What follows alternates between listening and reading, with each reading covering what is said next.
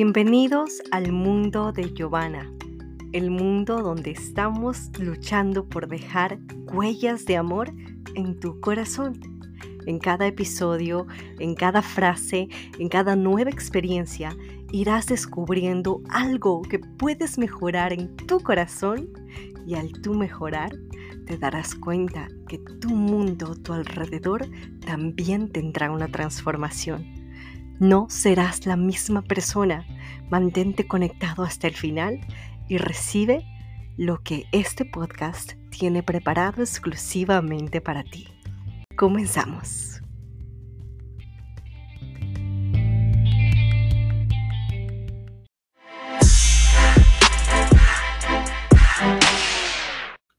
Bienvenidos a este, el episodio número 2 de Huellas de Amor con Giovanna. Muchísimas gracias por toda la acogida que he recibido en el primer episodio y el día de hoy vamos a hablar acerca de cómo puedes descubrir cuál es tu propósito de vida, por qué estás en esta tierra, qué tienes que hacer aquí.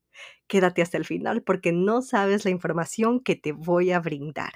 Así que atentos y escucha la siguiente historia.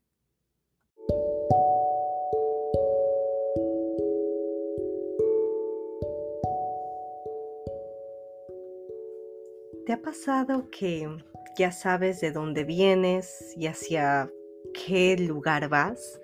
Como que si ya formas parte de una especie de rutina, ¿no?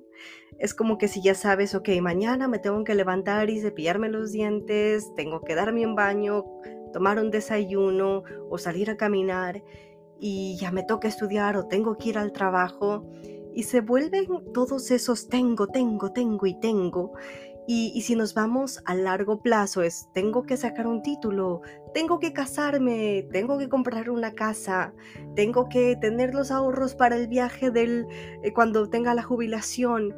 Y hay tantos parámetros del, que la sociedad o que nosotros mismos nos imponemos de eso tengo, tengo, tengo que hacer, que llega un momento que todo se vuelve tan rutinario que ya te olvidas el por qué tienes que hacer todo eso. O sea, ¿por qué caminas? ¿Por qué tienes que estudiar? ¿Por qué tienes que sacar un título? ¿Por qué tienes que casarte? Y, vienen esos cuestionamientos de te olvidas el, propósito, te olvidas el porqué de tantas de esas cosas. Y bueno, yo quiero decirte que por muchos años de mi vida, toda esta rutina de la que te hablo como que se empezó a bombardear mi cabeza, podría decirte. Y, por muchos años empecé a sentirme con esa inestabilidad de como, ay, otro día más, otra vez el trabajo, otra vez a levantarse. Ya llegará el tiempo en el que hay que casarse, pero, pero no había como esa chispa, ¿no? No había ese, ese fin de, ay, ¿para qué estoy en este mundo? Y me di cuenta que estaba pasando la vida en, en, vez de dejar un legado en mi vida, ¿no? Y ¿qué ocurre? Yo hablo mucho de la pandemia, pero es porque a mí la pandemia me cambió. Por eso yo siempre digo bendita pandemia. Porque miren lo que me pasa. Yo estaba en esa rutina, estaba en ese motor automático, es decir, yo estaba en ese, ok, Giovanna, levántate, Giovanna, trabaja. Y para los que no saben, yo estaba en un puesto de trabajo en el que quizás todas las personas quieren llegar. Estoy en Estados Unidos, la capital del, del mundo, Nueva York. Estaba trabajando en una cadena de hoteles de la cadena de Hilton y llegué a ser la gerente general. Es decir, llegué a la meta, llegué a la cima, llegué a lo más alto que la sociedad, el mundo puede decirnos que alcancemos. Y a pesar de que había llegado a ese puesto, no me sentía llena. Y por eso digo bendita pandemia, porque la pandemia hace que los dueños del hotel decidan venderlo y de la noche a la mañana me quedo sin trabajo un marzo del 2020. Y viene la pandemia y me sentía bastante inestable porque no sabía qué, iba a pasar con mi vida, ¿no? Eh, cómo iba a pagar mis gastos, cómo iba a encontrar otro trabajo, cuánto tiempo iba a durar esa pandemia. Y en esa incertidumbre, y como les contaba en el capítulo anterior que empecé a meterme en las redes sociales, yo no sé si ustedes se metieron en esos jueguitos de las historias en las redes sociales, como que, a ver, ¿cuál es tu música favorita? ¿Cuál es tu esto y cuál es tu otro? Pues bueno, una de esas preguntas que yo hice en las historias, yo pregunté, ¿cuál es tu libro favorito? Y una chica responde y me escribe en privado y me dice, Giovanna, mi libro favorito es el libro de Daniel Habib que se llama Inquebrantables. Y yo, bueno, tenía el tiempo, así que dije, ah, vamos a empezar a leer esto. Pero dije, bueno, como me sobra el tiempo, ¿qué tal si no tan solamente ordeno la parte del libro de versión audio, sino que también me bajo la versión práctica de los escritos? Y bueno, yo empiezo a bajarme el libro y lo recuerdo tan claro. Salí a caminar, escuchaba cada capítulo que Daniel iba explicando, porque él mismo es quien eh, va narrando su libro. Y recuerdo que yo estaba en mi habitación, estaba sentada a la cama de mi habitación después de que ya había caminado. Y era un tiempo, creo que en ese tiempo cuando empecé a leer el libro era como el tiempo de otoño. Aquí el otoño los árboles cambian de colores, se vuelven como entre color amarillo, rojo y anaranjado. Y yo mientras empiezo a ver los árboles, voy escuchando el capítulo número 3 de ese libro que con letras grandes dice tu sueño. En sí, el libro me invitaba a que yo haga un ejercicio en el que yo escriba frases como ¿Para qué eres buena? ¿Qué harías 24/7 sin que te pagasen? Y fue increíble porque como era la versión práctica y estaba en mi habitación, empiezo a escribir, pero no pensando. Es decir, lo único que yo quería hacer en ese momento era dejarme fluir por lo que mi corazón me decía en ese momento escribir. Escribí, escribí hojas y continuó después con el capítulo número 4 al pasar los días. Salgo a caminar y en el capítulo 4 hablaba acerca de los miedos. En los miedos, en ese libro hablaba de preguntas como un quizá.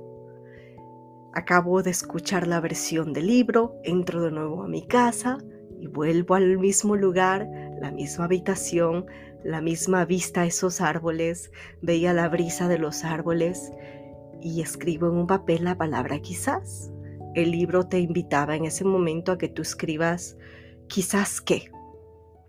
Y otra vez me dejo fluir empiezo a escribir ese quizá y lo que yo escribo son frases como quizás levante a muchas personas, quizás logre tener una empresa de motivación e inspiración, quizás no tenga miedos para lanzarme a esta locura, quizás deje huellas en el mundo, quizás levante a los que se están muriendo en soledad, en depresión, en ansiedad y en estrés.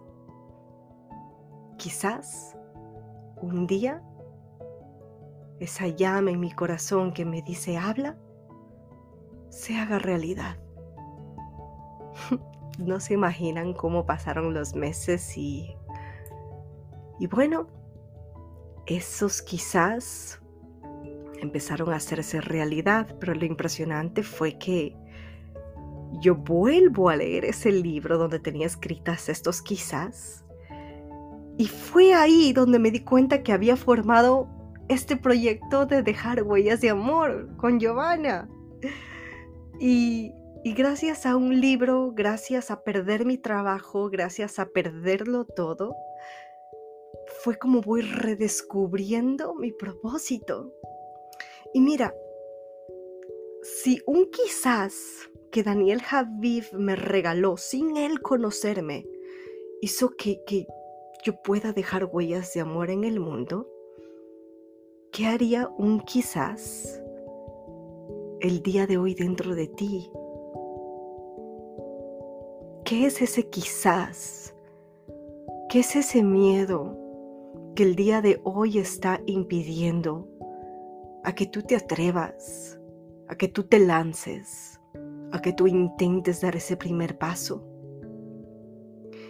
Mucho de lo que estamos buscando lo buscamos afuera. Buscamos afuera, buscamos en otras personas el amor que necesitamos. Buscamos afuera la aceptación que necesitamos. Buscamos afuera la validación. Buscamos afuera los conocimientos. Y ¿saben por qué me volví coach? Porque un coach no puede darte consejos. Un coach solo te hace preguntas. Y en las preguntas, un coach te ayuda a que te des cuenta que lo que estabas buscando fuera realmente está dentro de ti. Yo hoy quiero invitarte a que, como te decía al inicio, a que dejes de sentirte de que estás en ese estilo de rutina, ¿no? Que dejes sentirte que estás en ese estilo de, de monotidad. Dios mío, ya no sé cómo se dicen las palabras, pero así lo dejo, no importa. Eh, vivir en la monotonía, ¿no? Estamos tan acostumbrados a vivir en esa rutina de, ok, mañana toca esto, mañana toca el otro, mañana toca el otro, pero ¿qué pasa cuando te empieces a hacer esas preguntas de ese quizás? ¿Quizás qué? Y, me voy a atrever a responder por ti, por ti, confiando de que este quizás estoy hablándolo yo en alta voz en tu nombre quizás tengo que, quizás me voy a alejar de esa relación.